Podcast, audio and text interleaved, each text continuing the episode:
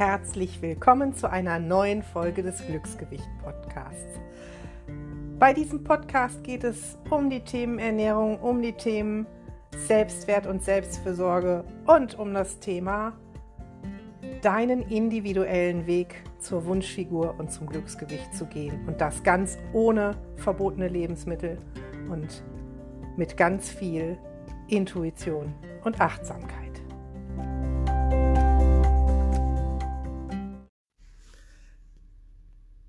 In dieser Folge geht es um eine Frage, die mich über die Upspeak-App erreicht hat. Da hatte ich drum gebeten, mir einfach mal mitzuteilen, welche Themen so interessant wären für euch. Und da ging es darum, warum boykottiere ich mich immer selbst?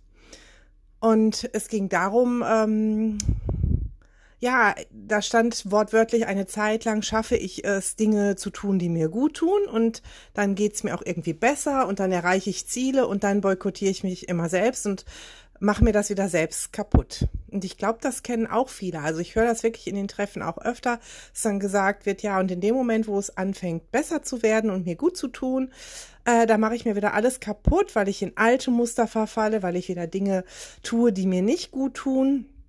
Und das kann verschiedene Gründe haben. Ich meine, die sind natürlich so individuell, wie alle meine Zuhörer dort draußen sind. Aber oftmals steckt etwas dahinter, das schon ein Leidensdruck nachlässt und dass wir nur vermeintlich Dinge tun, die gut für uns sind, weil wir einfach hm, Glaubenssätze und Meinungen gebildet haben, weil andere Menschen mal gesagt haben, das ist gut für dich. So auf mein Spezialthema Abnehmen bezogen es ist zum Beispiel, ähm, dass wir Ernährungsregeln gelernt haben, dass wir gelernt haben, weniger Zucker, dass wir gelernt haben, mehr Gemüse, dass wir gelernt haben, mehr trinken und ähm, uns vielleicht massiv einzuschränken. Und natürlich führt das zu einem gewissen Erfolg. Natürlich verlieren wir dadurch Gewicht, gar keine Frage.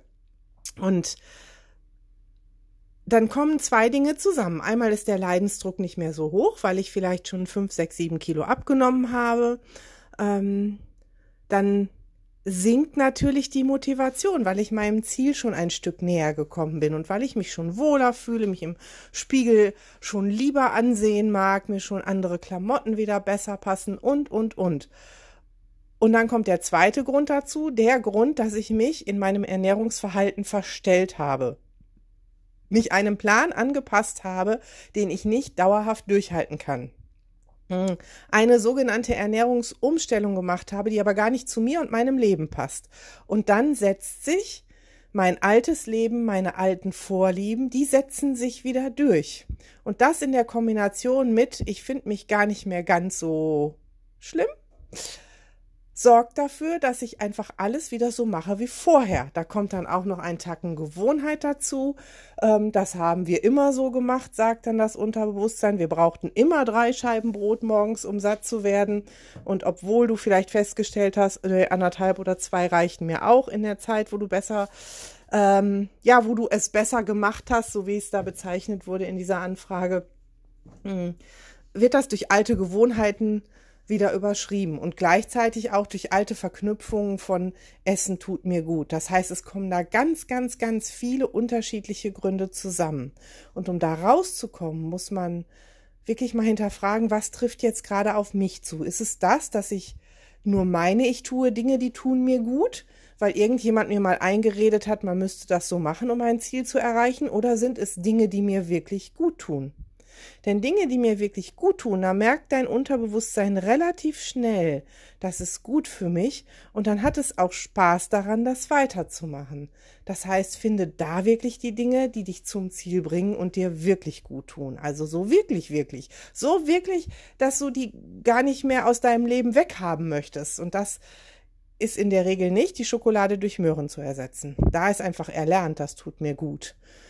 Hm.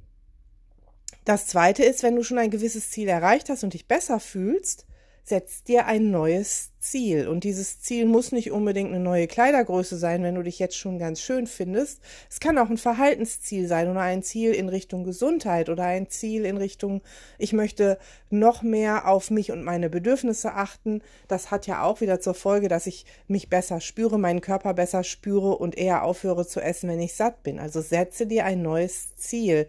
Bei Glücksgewicht ist es so, dass es alle zwölf Wochen im, im Glücksjournal jetzt noch drin steht und ab Januar sogar alle zehn Wochen sein wird, sich ständig ein neues Ziel zu setzen. Das ist nämlich ganz wichtig, um diese Motivation auch weiter zu behalten, um mal zu gucken, passt das alte Ziel noch? Oft äh, verfällt man wieder in andere Dinge, weil das alte Ziel gar nicht mehr passt oder weil es erreicht ist oder unerreichbar ist. Also da ist die Frage nach dem Ziel, was wirklich wichtig ist. Und dann als nächsten Schritt ähm, guck wirklich nochmal, was tut mir wirklich gut?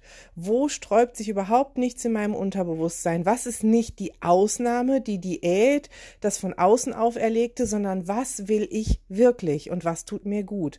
Und wenn da jetzt so ein Gedanke kommt, ich will ihr wirklich immer jeden Tag Pizza, Pommes, Schokolade, Eis bis zum Abwinken, dann stell dir die Frage, tut mir das gut? Und das tut dir nicht gut. Und nicht, weil ich das sage, sondern weil dir irgendwann schlecht ist, weil du müde und schlapp bist, weil du dich aufgeschwemmt fühlst. Also setze oben drüber wirklich dieses, was tut mir jetzt gut?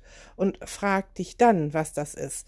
Und manchmal, oder das heißt manchmal, in einigen Fällen, und es sind gar nicht so wenige, verbindet dein Unterbewusstsein mit einem gewissen Ziel etwas Negatives.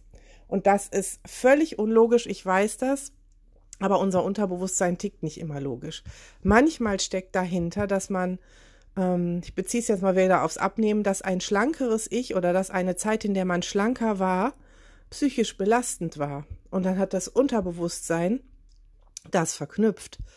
Das redet dir dann quasi irgendwie ein, ja, aber mit dem schlanken Körper hatten wir die und die Gefühle. Vielleicht ist in dem in der Zeit, wo, wo du dein Wunschgewicht hattest, jemand verstorben oder es hat eine Trennung stattgefunden oder, oder, oder. Manchmal steckt auch dahinter, dass man jetzt ich spreche es jetzt einfach mal an, obwohl es ein heikles Thema ist, in seiner Beziehung unzufrieden ist und meint, es sprechen mich im Moment ja gar keine anderen Männer an, weil ich bin ja zu dick. Und wenn ich schlanker bin, dann könnten mich vielleicht auch andere Männer, andere Frauen, wenn du als männlicher Zuhörer oder auch als weibliche Zuhörerin zuhörst, ähm, in, interessant und attraktiv finden und ich müsste mich dann entscheiden. Vielleicht müsste ich mich entscheiden, weil sich eine neue Option ergibt. Und da sagt das Unterbewusstsein, oh nö, das äh, ist ein bisschen stressig, das möchten wir vermeiden, das tun wir nicht. Dann bleib mal lieber so, wie du bist, bevor du Gefahr läufst, da hinzukommen. Also da können wirklich ganz krasse, unbewusste Dinge auch hinterstehen, sich selbst zu boykottieren. Und da kommt man alleine ganz schwer ran. Die ersten Dinge, die ich genannt habe, die kannst du wirklich alleine ähm, bearbeiten, dich mal hinsetzen, auf einen Zettel schreiben, ne, was tut mir wirklich gut? Ist es wirklich der Weg? Boykottiere ich den deshalb, weil ich den gar nicht bis zu Ende gehen möchte? Ist, boykottiere ich mich, weil ich keine Motivation, kein Ziel mehr habe? Was steckt dahinter? Diese unbewussten Dinge, ganz ehrlich, da such dir einen guten Coach. Da geh vielleicht mit einer Hypnose ran oder mit einem anderen Coaching oder mit Aufstellungen oder mit einer Coaching-Methode, die zu dir passt. Denn an solche unbewussten Dinge kommen wir gar nicht mehr im Bewusstsein ran. Auch nicht wir Coaches. Ein guter Coach hat auch mindestens selber immer einen Coach, der ihm nämlich da auf die Sprünge hilft, weil es nicht anders geht. Das hat nichts mit Intelligenz und Fähigkeiten zu tun. Das Unterbewusstsein ist ein Unterbewusstsein. Ähm, und da kommt man mit Logik und Bewusstsein eben nicht ran. Also ich hoffe, dass ich diese Frage ein wenig beantworten konnte, ein wenig helfen konnte. Und natürlich schreibt mir gerne am liebsten in der Upspeak-App, da kann ich es am besten sehen oder per privater Nachricht, welche Themen euch für einen Podcast noch interessieren. Ich wünsche euch in diesem Sinne viel Spaß beim Ergründen und eine erfolgreiche Woche.